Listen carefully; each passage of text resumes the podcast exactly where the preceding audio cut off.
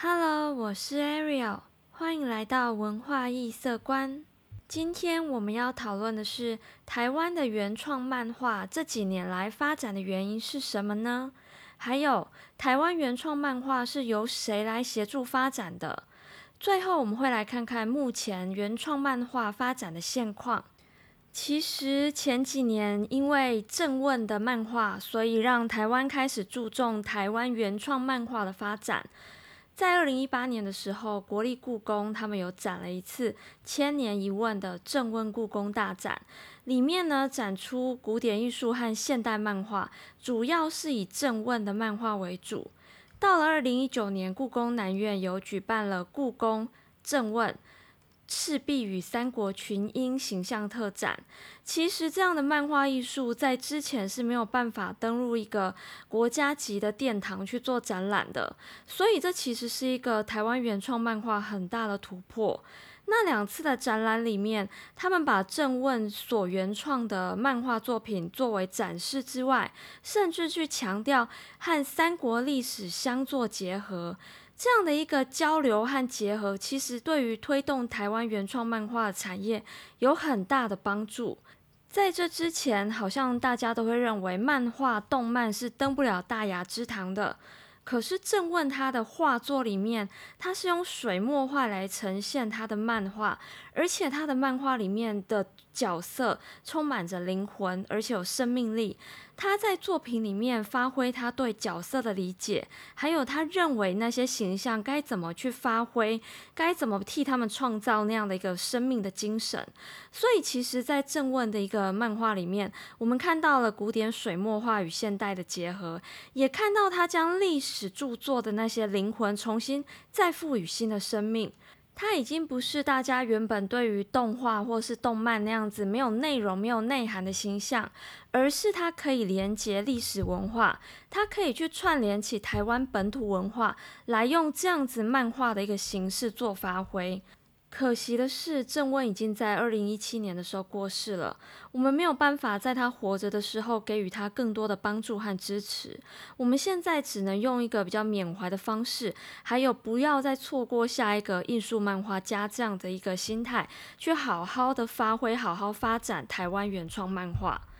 在故宫大展的时候，其实大家有提到郑问的一个漫画风格，他始终走在社会的前端。其实我们时代的脚步有时候跟不上艺术的脚步。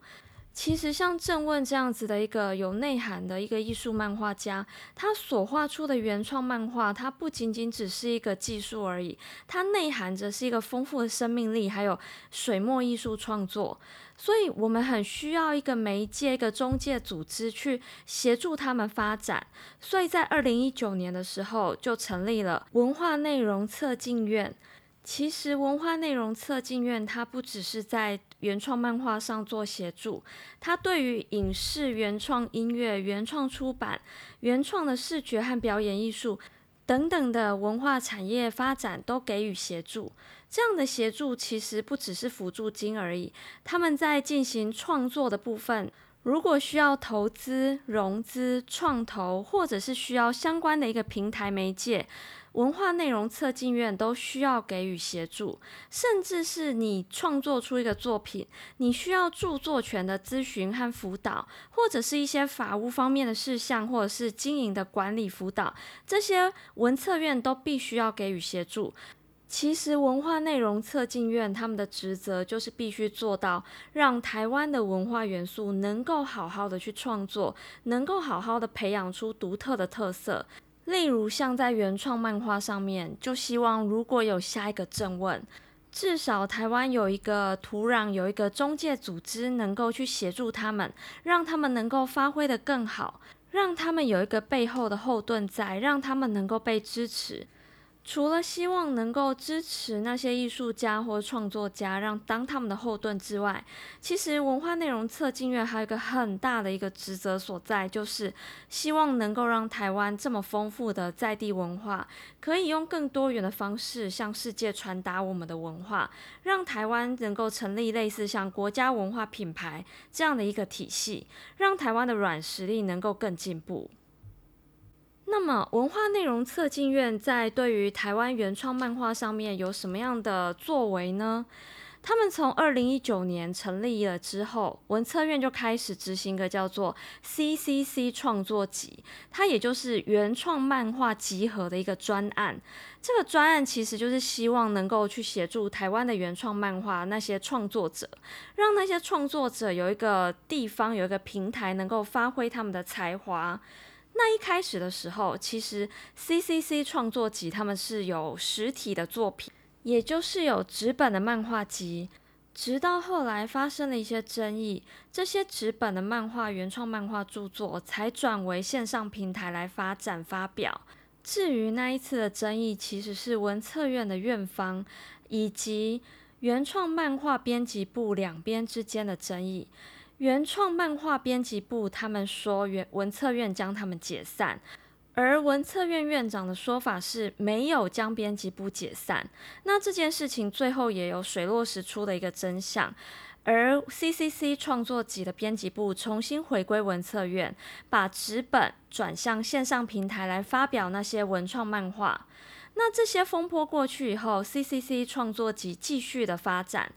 到了二零二一年时，CCC 创作集有了一个很好的突破，就是他们的原创漫画《神之乡》，他们去改编成剧集，甚至卖到国外，增加了我们台湾的曝光度，让台湾的一个文化在地文化借由原创漫画行销到国际去，让国际的人们能够更见识到台湾的一个不同的样貌。这对于台湾的原创漫画家来说，是一个非常大的鼓舞。鼓舞在于，原来原创漫画它不只是一个技术的绘画而已。当你有了内涵，当你的漫画的内容是有意义、有价值的时候，漫画的创作其实跟艺术距离并不远。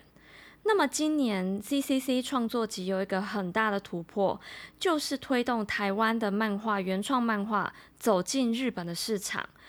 日本的漫画和动画、动漫这些创作，他们除了讲求绘画的技术之外，也很讲求故事性，还有我们的内容的原创性。这些部分其实台湾近年来都有在深耕。也可能是因为这样，所以呢，台湾的 CCC 创作集被日本角川集团所发现了。日本角川集团其实是日本动画动漫很大的一个出版社集团。那文策院和日本角川集团合作，他们合作什么呢？他们希望能够用跨国的力量来支持原创漫画艺术，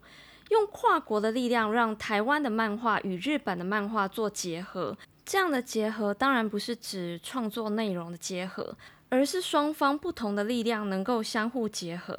以目前来说，文策院的 CCC 创作及数位平台上有许多原创漫画家以及他们的作品。那日本的角川集团他们会选一些他们认为在日本的市场上具有潜力的作品，然后把这些原创漫画作品翻译成日文，再连载在他们的一个平台上面。那文策院其实也会投入一些翻译的资源，甚至是去进行漫画家与日本角川集团的媒合，让角川集团和台湾的原创漫画家之间有一个中介的一个平台。借由文化内容策进院这样的一个中介组织，让台湾的原创漫画家他们的创作内容能够被日本的市场看见，甚至是借由这些原创漫画家他们所创作的漫画内容，让台湾的文化也能够更被看见。台湾曾经有一个正问，以后可能还会有许多个正问，那希望在那些下一个正问出来的时候。像文策院这样的一个中介组织，能够进行更好的发挥作用，替他们带来更多的发展机会。